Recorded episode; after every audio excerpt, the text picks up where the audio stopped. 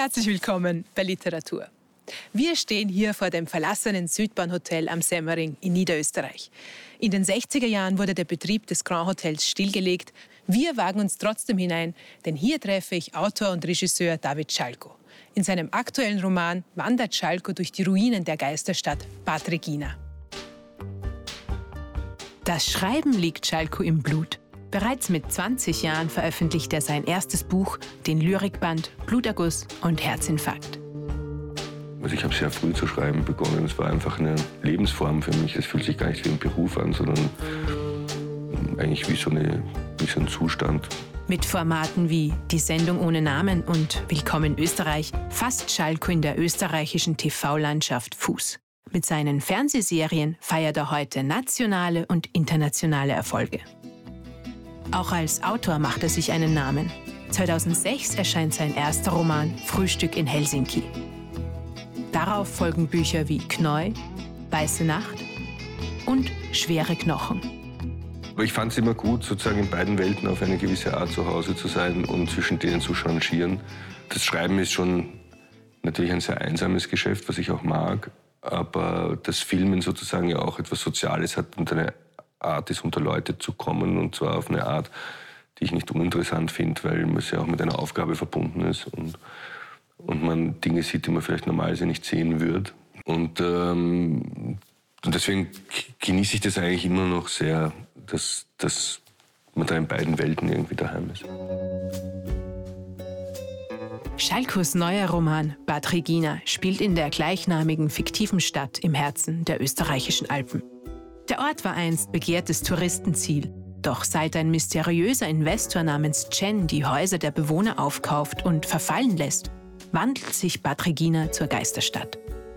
Die Verbliebenen fristen ihr Dasein und sehen dem Ort und sich selbst müde beim Verfall zu.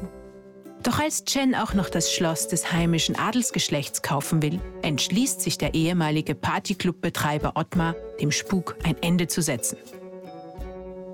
Mit dramaturgisch feiner Klinge erzählt David Schalko eine bitterböse, komische Geschichte über einen verlassenen Ort, einen untergehenden Kontinent und eine sterbende Welt.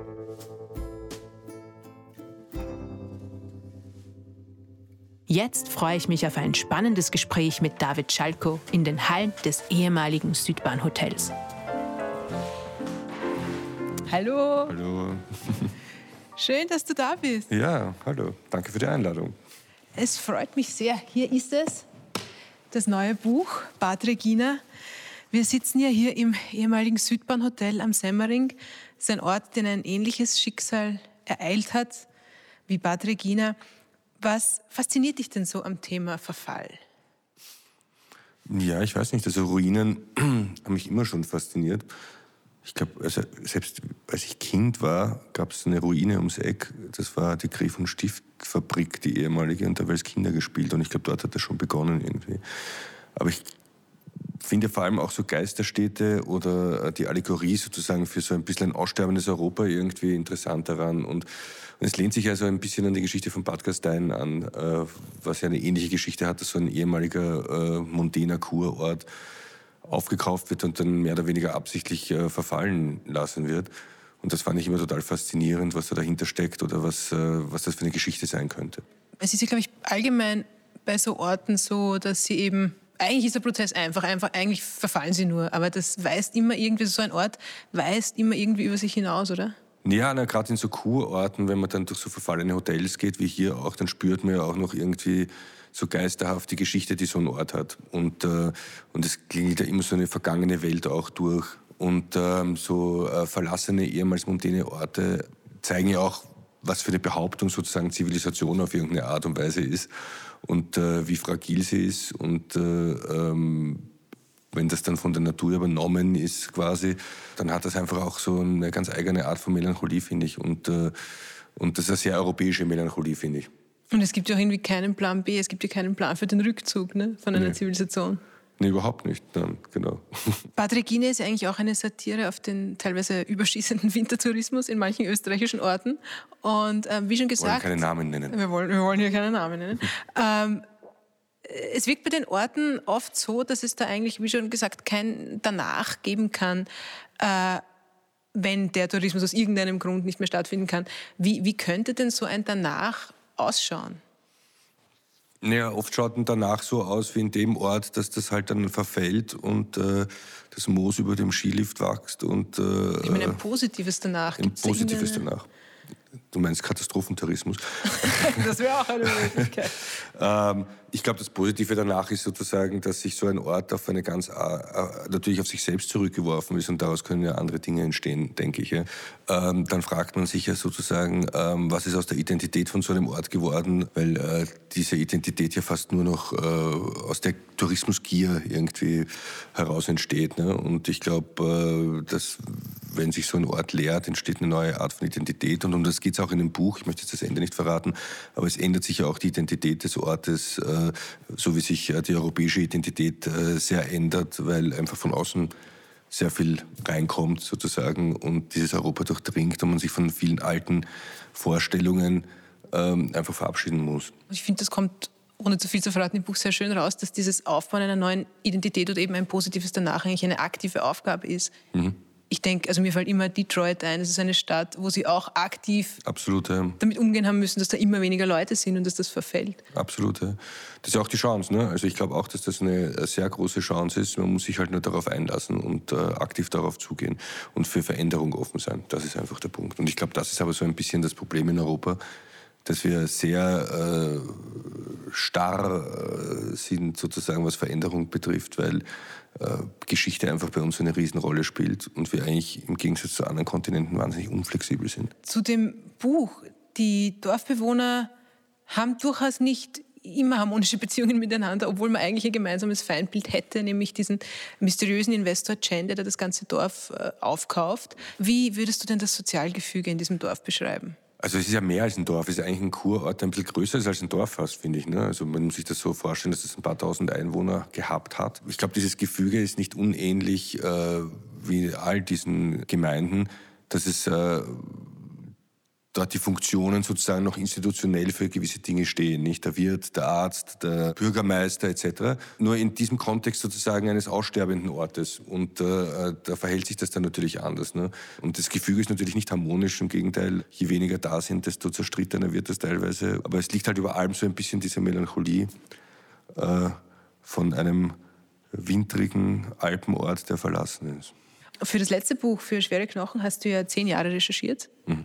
Wie war das bei Patrick Giener? Ja, Patrick Giener ist ja nicht so ein Recherche. Äh, reiches Buch, aber ich kenne diese Welt insofern, die da beschrieben ist. Erstens, weil äh, wir jahrelang nach Bad Gastein Skifahren gefahren sind und äh, mich das immer ähm, sehr fasziniert hat, der Ort. Und es ist ja nicht eins zu eins äh, Bad Gastein, sondern es ist ja ein fiktionalisierter Ort, der aber inspiriert ist davon. Aber es ist nicht so wie bei Schwere Knochen, es ist kein historisches Buch sozusagen, wo man äh, eigentlich jeden Handgriff äh, recherchieren muss, ob der jetzt richtig ist und was haben die Leute getrunken und wie haben sie sich bewegt und was war. Also, dass man sich da sozusagen äh, durch so eine historische Welt bewegt auf natürliche Art und Weise, das ist ja eigentlich ein Riesenteil der Recherche, finde ich, dass man da so eine Selbstverständlichkeit bekommt. Ein Großteil deiner Werke setzt sich ja auf unterschiedliche Art und Weise sehr intensiv mit Österreich auseinander. Ähm, wirklich gut kommt das Land dabei nie weg. Äh, wie würdest du denn deine Beziehung zu deinem Heimatland ich, ich finde äh, nicht, dass es schlecht wegkommt. Also ich glaube, dass das, was ich schreibe, sehr viel mit Dingen zu tun hat, die ich halt beobachtet habe oder in Milieus stattfinden, die ich gut kenne. Also ähm, Braunschlag ist eigentlich ein sehr naturalistisches Werk, das eigentlich kaum Übertreibung hat. Also ähm, auch Leute, die dort wohnen, wissen das auch, dass das eigentlich was ist, was sehr naturalistisch ist. Vielleicht wirkt es nur so für jemanden, der da nicht eingebunden ist. Genau, es wirkt oft so manierierter, als es ist. Also zum Beispiel Altes Geld ist auch ein sehr naturalistisches Werk, so blöd es klingt. Also wie wir in Palm Springs äh, bei dem Filmfestival gelaufen sind mit Altes Geld zum Beispiel, da saßen, das ist eine Stadt, wo sehr viele reiche alte Frauen sind, die alle so aufgedackelt, da sieht man immer kleine Hände unter den Cadillacs. Und äh, da saßen halt sehr viele alte, reiche Frauen drinnen. Und ich habe mir gedacht, na gut, die werden nach acht Folgen alle weg sein. Saßen aber alle noch drinnen und dann hat eine gesagt, It's really great. It's like a documentary. This is my life. also ich glaube, es hängt wirklich immer von der Perspektive ab. Im Frühjahr erscheint diese eben geschnitten werdende Serie, Ich mhm. und die anderen. Du bist jetzt gerade im Schnitt und ich habe mich gefragt, ist eigentlich das Schneiden, ist nicht eher das wie, wie Romanschreiben? Ja, nein, das Schneiden muss ja mit vorhandenem Material umgehen, mhm. das ich ja nicht nochmal drehen kann, sozusagen. Natürlich wird beim Schnitt auf eine gewisse Art neu geschrieben, weil Faktum ist das, was da ist und das ist sozusagen die Geschichte und nicht das, was im Drehbuch behauptet wird.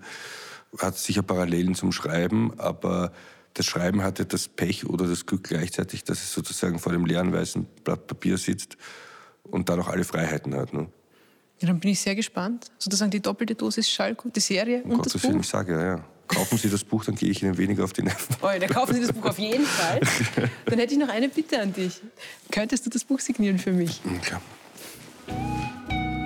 war's auch schon für heute. Wir starten los, denn der nächste Autor wartet schon. Bis bald bei Literatur.